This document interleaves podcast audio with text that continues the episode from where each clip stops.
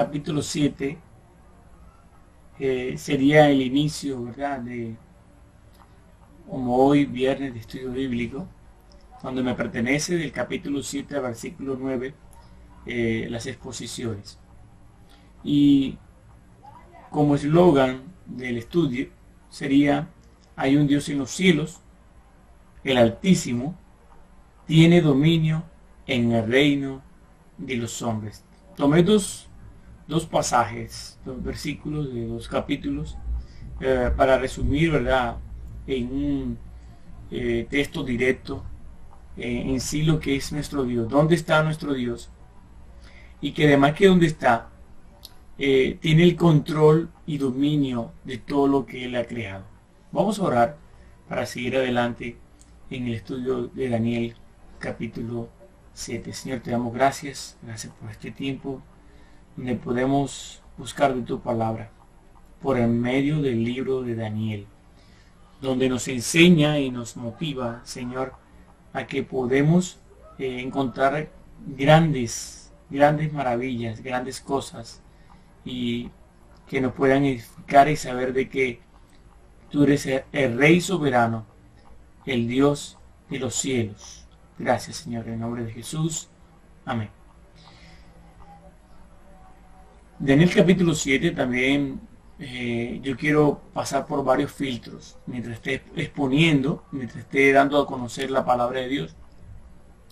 Eh, hay muchas leyes que tendré en cuenta en cuanto a leyes de, la hermenéutica, una de ellas sería uno de los filtros, la ley de la mención y repetición, la ley de la distinción y la diferenciación, la ley del simbolismo numérico. Estas leyes se aplican mucho, mucho en el libro de Daniel.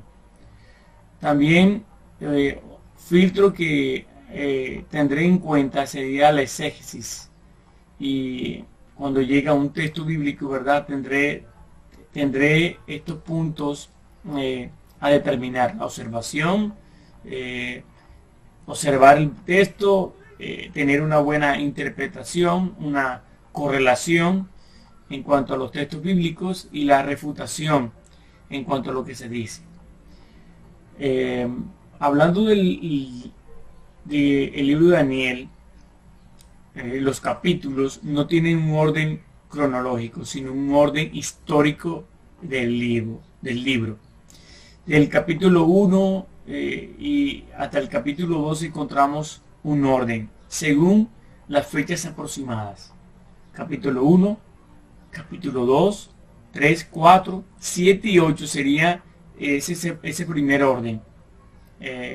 primero, cautiverio, el sueño de la imagen, después la estatua de Nabucodonosor, el sueño de, de Nabucodonosor sobre el árbol, la visión de las cuatro bestias y la visión del carnero del macho cabrío se dan cuenta que entre el capítulo 4 y 7 sigue el orden, eh, el orden cronológico, no cronológico, sino histórico. También vamos a darnos cuenta que el libro de Daniel se puede dividir en dos mitades. La primera mitad, Daniel recibe visiones respecto al futuro de su pueblo. Y la segunda mitad del libro recibe visiones respecto al futuro de su pueblo. Estas visiones, eh, Dios eh, muestra eh, muchos aspectos en cuanto al capítulo 1, capítulo 6, sería la primera mitad, y el capítulo 7 al capítulo 12 sería la segunda mitad. Siguiendo ese orden histórico, sería el capítulo 5, capítulo 9, capítulo 6, 10, 11 y 12. La fiesta de Belsasar, la visión de las 70 semanas, el foso de los leones, visiones finales, visión, y ahí sería entonces el capítulo 11 y 12 del mismo tema. Eh, en cuanto eh, la diferencia de dificultades que vemos en este libro, quiero resaltar tres tiempos en diferentes dificultades. Eh, haciendo un resumen del capítulo 1, 3 y 6 de, estas dificultades. La primera, la prueba de los cuatro hebreos cuando llegaron a Babilonia, ¿verdad? Como esclavos. Eh, la el segundo desafío, el horno del fuego. Y la tercera prueba, el foso de los leones. En cada una de estas pruebas obtuvieron la victoria y la primera victoria establecieron la base de las demás. Y nos damos cuenta que es la historia personal de Daniel. Dios da la victoria. Y cada vez que el Señor nos muestre una prueba, al final habrá una victoria. Y esa misma victoria nos enseñará para pasar las demás pruebas. Importante detalle que resaltar. Cuando los capítulos que me pertenecen, el capítulo 7, 8 y 9, eh, lo haría en tres tiempos. O sea, lo resaltaría de esta manera según los viernes que, ¿verdad? que se pueda realizar. Vamos con calma. Y en el capítulo 7 hay, eh, como dije, no hay un orden cronológico, pero sí histórico en el libro. Y encontramos la visión de las cuatro bestias. En el capítulo 8 como vamos a encontrar la visión del carnero y del macho cabrío. ¿Mm? Y en el capítulo 9 encontramos la oración de Daniel por su pueblo.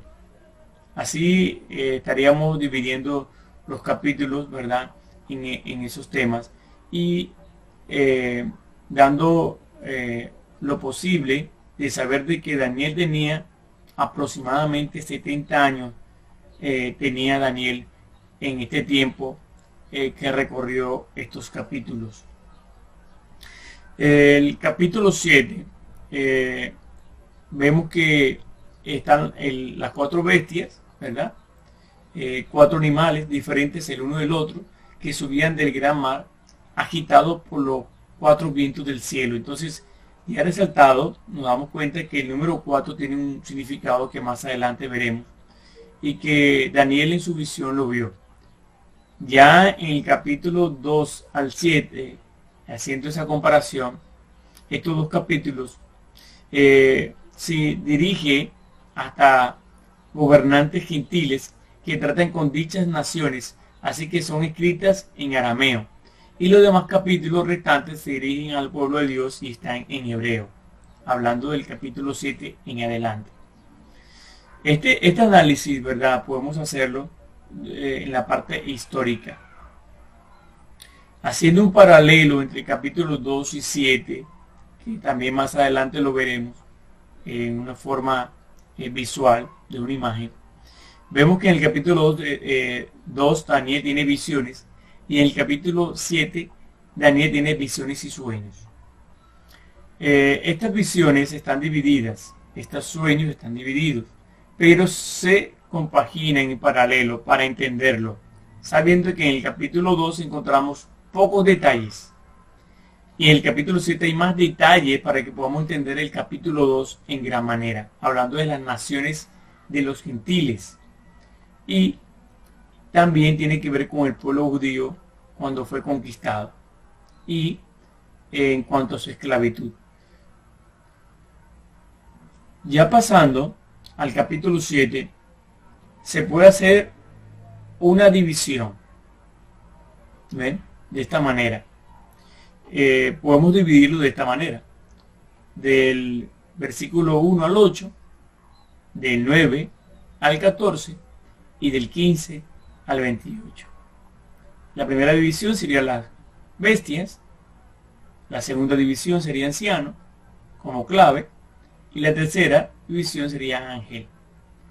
Eh, vamos a ver eh, si en estos viernes podemos desarrollar estos, este tema para que podamos ir eh, poco a poco eh, yendo más al punto en cuanto a, las partes y desarrollarlas cada una de ellas calmadamente en cuanto a las cuatro bestias, en cuanto al anciano de días, en cuanto a la interpretación del ángel ya en la tercera división. Vamos entonces al, al versículo 1 y 2 eh, del libro de Daniel. Daniel capítulo 7, versículo 1 y 2. En el primer año de Belsasar, rey de Babilonia, tuvo Daniel un sueño y visiones de su cabeza mientras estaba en su lecho. Luego escribió el sueño y relató lo principal del asunto. Daniel dijo, miraba yo en mi visión de noche y he aquí que los cuatro vientos del cielo combatían en el gran mar. Importante que sepamos, muy importante que sepamos, lo que el Señor nos quiere dar a entender en cuanto a, esta parte, en cuanto al mar. Eh, pero vemos que antes del mar dice que él miraba en la visión de la noche. Eh, vemos que era un tiempo de noche y que aquí veía cuatro vientos, ¿verdad? Del cielo y combatía en gran mar. El mar aquí tiene dos eh, significados. Uno en forma de símbolo y una forma literal. Todos los comentaristas llegan a este punto, sabiendo que en la parte literal está hablando del mar Mediterráneo. Ese, ese fue el, mar que se desarrolló eh, todo, todo lo que tiene que ver en cuanto a las naciones. Y en cuanto al simbolismo, serían las naciones. Podemos leer donde dice vientos. Son fuerzas que Dios usa para controlar, para determinar. Y el gran mar simboliza la gran multitud de la humanidad. Aquí es el, gran, el mar grande o el Mediterráneo. Y todos los imperios mencionados en esta visión estaban a orillas de este mar. Jeremías, capítulo 51, versículo 1, Isaías, capítulo 17, versículo 2, Apocalipsis 17, 15, nos da una referencia en cuanto al simbolismo de viento y el mar. El número 4 tiene un significado de mundo y esto no podemos eh, dejarlo en el aire. El número 4 tiene un gran significado en la Biblia. Este significado eh, podemos verlo que es una de las manifestaciones de la inspiración bíblica. Su propósito es alcanzar el conocimiento del significado de los números en el uso, en el uso bíblico da una prueba de la, parte auténtica de la escritura. Esa es una de las leyes que debemos analizar, la ley de simbolismo numérico. ¿Eh? Lo mismo también podemos analizarlo en la siguiente manera. Si vamos a la Biblia, hablando del número 4, podemos dar en cuenta, nos podemos dar cuenta, la ley de simbolismo numérico es el número creativo con referencia especial a la tierra. Cuarto día se concluyó la creación material. También podemos ver que el día se divide en cuatro partes de seis horas. Cuatro fases lunares. Cuatro puntos cardinales. Cuatro clases de carnes. Cuatro juicios sobre la tierra cuatro vientos del cielo, cuatro imperios mundiales. Si se hablamos en conexión de los querubines, ángeles, cuatro caras, cuatro alas, cuatro, cuatro ruedas, etcétera, y podemos ver que el Señor en su poder, que el número cuatro tiene un símbolo en cuanto al mundo, en cuanto a la creación, en cuanto a la tierra, en cuanto a todo lo que tiene que ver con lo que vemos. Bueno, haciendo un paralelo, hablando del paralelo, son aquellos que, hacen referencia a un mismo asunto o tratan doctrina, enseñanza o profecía. Se debe acudir a ellos para considerarlo en su conjunto como un todo. Esta ley nos permite apreciar el conjunto de acontecimientos, permite dar con más detalle una descripción de lo ocurrido sin buscar la imaginación, que ahí está el peligro. Si hacemos un paralelo entre capítulo 12 y capítulo 7 sería de esta manera, hablando de las visiones que tuvo Nabucodonosor. Vemos la imagen que él soñó habían divisiones en cuanto a su cabeza, el tórax, ¿verdad? Pectoral, las piernas y los pies. Esto también ya se había puesto en los capítulos, en el capítulo 2, en cuanto al expositor y que le pertenecía el tema. Pero el capítulo 7 tiene que ver mucho con el capítulo 2. Si hacemos el paralelo, el capítulo 2, el capítulo 7, vemos que la cabeza es Babilonia, el león al lado.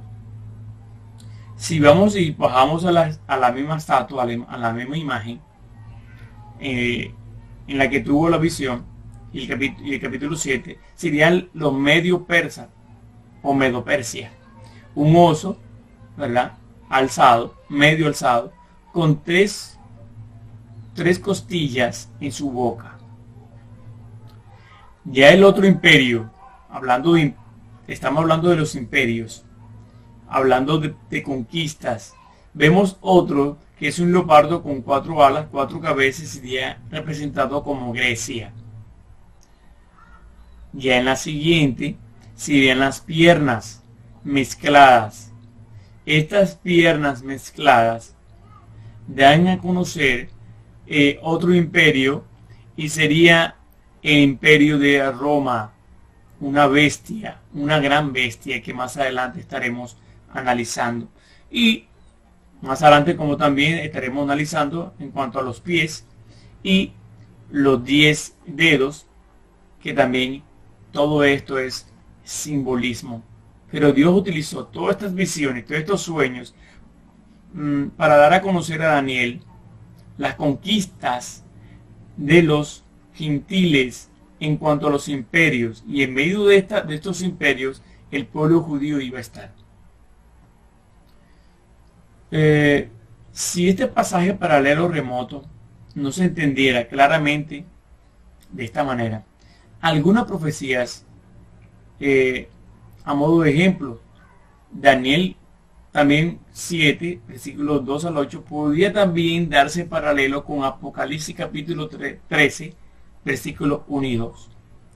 La Biblia es una unidad inspirada por Dios ninguna de sus partes entran en conflicto o contradicción. Eh, vamos entonces al versículo 3 y 4 en su análisis. ¿Qué dice la Biblia? Versículo 3 dice, y, y cuatro bestias enormes, diferentes unas de las otras, y subían del mar la primera era como un león y tenía alas de águilas. Mientras yo miraba, sus alas le fueron arrancadas. Fue levantada del suelo y puesta sobre dos pies, como un hombre, y le fue dado corazón de hombre. Esta bestia enorme subía con otras bestias, subían del mar. La primera era como un león y tenía las alas como de águila.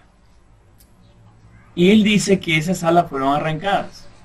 Esto tiene un gran significado. Recordemos, ¿verdad? Eh, si miramos a un león, eh, vemos eh, esta primera bestia salvaje en carácter. Una cabeza de oro caracterizó al imperio de Babilonia así como el león, ese rey sobre las bestias, los mismos fue el oro, el metal precioso.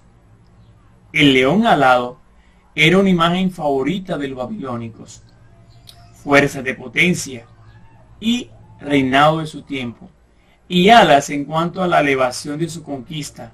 Por siguiente, las alas quitadas, conquistas caídas sobre otros imperios. Bueno, como dice un refrán, el conquistador fue conquistado. Pero nos damos cuenta que estos fueron el ejemplo de Babilonia.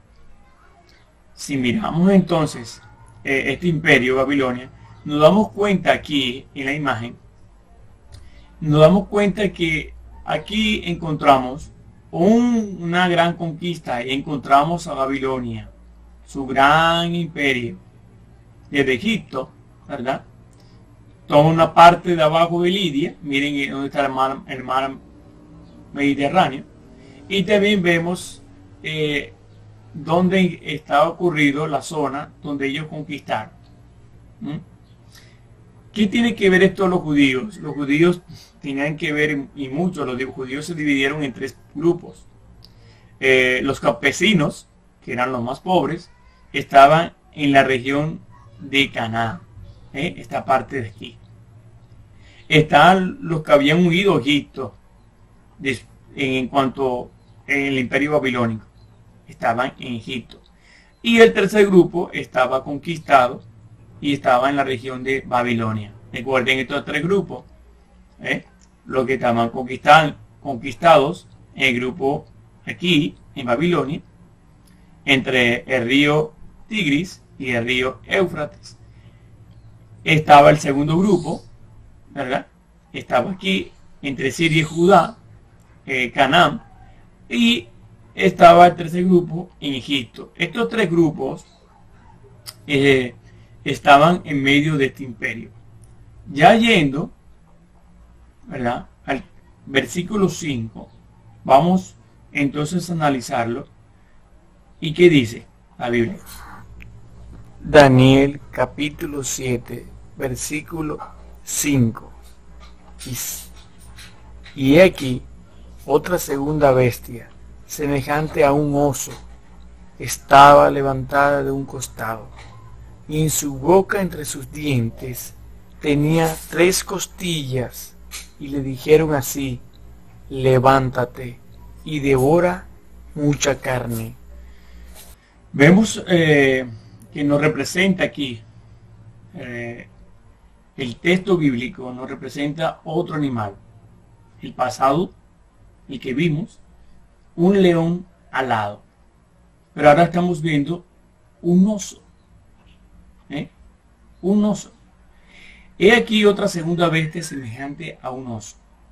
El oso nos muestra esa fuerza, poder, el poder es un poco lento, ¿ves? descomunal, sobrepasado, pero también es destructivo. Y estas tres costillas entre sus dientes también tienen un significado. Luego de la conquista de Babilonia comenzó a declinar dando lugar al imperio medo-persa. Dominante, tres costillas sugieren su poder y ya había devorado a su presa, o sea, tres naciones. Egipto, Lidia y Babilonia. Y, se levantaba de un costado, hablando de dominio de los persas sobre los medos. Esto lo podemos ver, lo podemos ver en la siguiente imagen, en el siguiente mapa, el imperio medo-persa. Encontramos eh, su capital Susa, pero también todo esto fue conquistado. Mira los egipcios, eh, encontramos a Siria, encontramos Persia, todo esto fue en gran manera con fuerza, no como eh, el león alado, ¿eh? el león tiene una fuerza muy diferente al oso. El león podía desplazarse, su fuerza podía desplazarse un poco más rápido, pero después esas mismas alas fueron destruidas. Y ya fue explicado. Ahora vemos al oso. El oso una fuerza descomunal. Y esa misma fuerza fue lenta, ¿eh? Pero fue destructiva. Fue de sobrepeso, con amplitud. Eh, pero ¿qué pasó con el pueblo de Israel? Bueno, los judíos, el grupo de exiliados, regresa y encuentra una ciudad desolada en, la conquista del imperio medo-persa, ellos regresan y encuentran a su ciudad desolada. Los campos destruidos, el templo destruido, la presión de los vecinos que entorpecen la labor de la reconstrucción. Entonces ahí entra la historia, ¿verdad? Que nos, relata eh, en la parte histórica, ¿verdad? Y bíblica, Nemías y Esdras. Queda registrado la reconstrucción de las murallas y se lleva a cabo una reforma religiosa. Es muy importante ver esto, cómo Dios sigue actuando, ¿verdad? Con el pueblo gentil, pero también sigue actuando con su pueblo, el pueblo judío. Y esto tiene que ver mucho con Daniel. Eh, vamos a la siguiente, a la siguiente bestia. encontramos en la siguiente bestia, el versículo 6, en el versículo 6, encontramos eh, el leopardo del versículo 6. Y vamos a ver qué dice el versículo. Después de esto seguí mirando. Y aquí otra más, semejante a un leopardo, que tenía sobre su dorso cuatro alas de ave.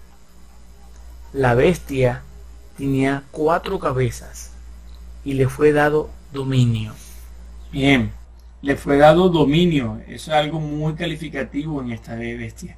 ¿Quién lo dio? Dios. Dios da dominio a cada gobernante, ¿verdad? Porque Dios es supremo y tiene un propósito para cada cosa. Y mirando sobre este animal, sobre esta bestia, porque recuerden, mm, era como leopardo. Todos estos animales eran como es parecido. Y encontramos, ¿verdad? Que el leopardo tiene rapidez, sagaz en conquista, estático. Y así como es rápido, también es rápido eh, en su traslado. Pues bueno, bueno. Este, esta bestia caracteriza a Alejandro Magno, su conquista, su imperio, y sus líderes y denota las cuatro cabezas como eh, él repartió su reino. Al morir, de repente, y joven, Siria, Egipto, Macedonia y Asia Menor. Y le fue dado dominio. Muy importante que, veamos el mapa, porque en, el mapa nos daremos cuenta, ¿verdad? Eh, este imperio se caracteriza de esta manera fue sagaz en su conquista, rápido en su traslado. Recordemos, cuatro alas, no dos alas como el león. Y no tenía fuerza, pero sí tenía rapidez, eh, táctico y traslado en amplitud. Eh, pero ¿qué pasó con el pueblo judío en este tiempo? Bueno, los judíos por la muerte de Alejandro Magno porque Alejandro Magno murió muy joven, por cierto, eh, él repartió el imperio, ese imperio griego, eh, lo, repartió entre, de sus capitanes, eh, ya como vimos en cuatro partes. cuando pasó esto, entonces Palestina quedó entre dos grandes divisiones. los Seleucidas al norte de Siria y los Ptolomeos al sur de Egipto, siendo objeto de sus luchas por obtener el control. Esos dos grupos luchaban por tener el control y el primer grupo eh, siempre tuvo eh, la primacía. Pero después de tanto lucha y conquista, también habían hecho, eh, habían hecho cosas feísimas en el templo. Eh, entonces se levantaron, se levantó un grupo que eran los macabeos. Hicieron una revuelta. Ese sería en cuanto a la historia de los judíos. Daniel capítulo 7 versículo 7. Eh, yendo aquí entonces a, al siguiente versículo eh, que dice, después de esto seguí mirando en las visiones nocturnas y aquí una cuarta bestia terrible, espantosa y en gran manera fuerte, que tenía enormes dientes de hierro. Devoraba, desmenuzaba y hollaba los restos con sus pies. Era diferente de todas las bestias que le antecedieron y tenía diez cuernos. Esto nos, pone a pensar porque Daniel parece, le parece claro que tenemos aquí eh, el imperio romano, correspondiente al hierro, en la imagen de Nabucodonosor.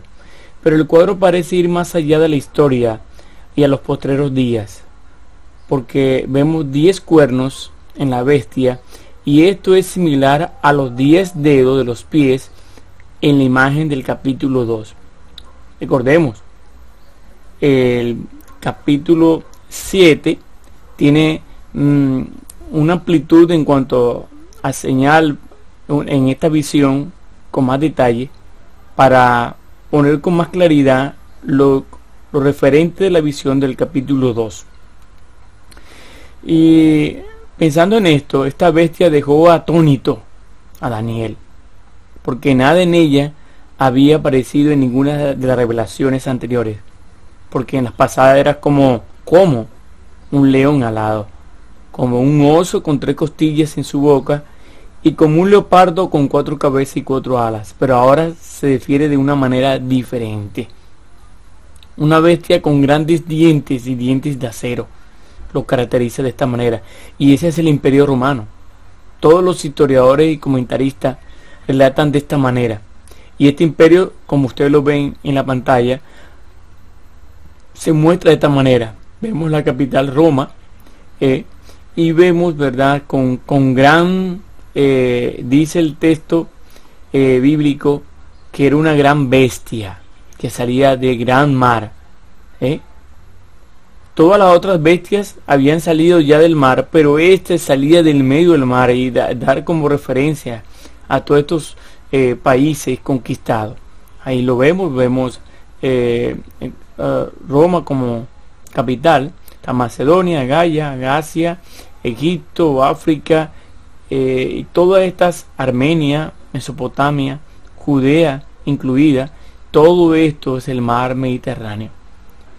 Qué bueno que la historia nos da referencia en cuanto a esto, porque este paralelo entre el capítulo 2 y el capítulo 7 se tiene que dar en cuenta. Muchos han hecho figuras y, y dibujos en cuanto a esto, pero las visiones de Daniel fueron eh, claras para conocer los imperios más que todos. Ese sí. Pero la historia es un factor principal para la comprensión del Antiguo Testamento. La historia da sentido a la comunidad y a sus miembros, ya que les provee identidad. La historia en la Biblia es doblemente importante, ya que nos relata los acontecimientos del pueblo de Dios. Dios se da a conocer por medio de su actuación, su intervención a través de su pueblo. La historia bíblica, aunque centrada en el pueblo de Israel, no pierde su carácter universal. Y pensando en esto en cuanto a la, la visión, una visión escatológica, también nos muestra la historia bíblica de un propósito pedagógico. Todo esto nos da referencia a que Dios se revela en los acontecimientos como conclusión.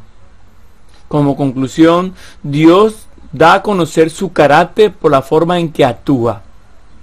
Como conclusión, Dios da a conocer su carácter también por medio del mensaje de sus profetas.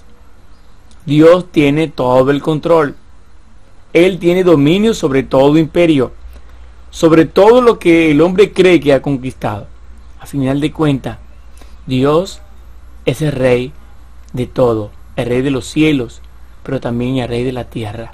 Él gobierna y tiene un propósito para todos y para cada uno de nosotros. Bueno, eh, eh, en esta primera parte eh, llegaríamos hasta allí. Ya en la siguiente parte estaríamos desarrollando un poco más sobre este capítulo, capítulo 7, ya finalizando para entrar de más adelante en otros viernes, el capítulo 8. Pero vamos a, vamos a ir así como vamos, lento, directo, eh, pensando que Dios tiene un plan y un mensaje para, para nosotros eh, por medio de su palabra. Que Dios les bendiga.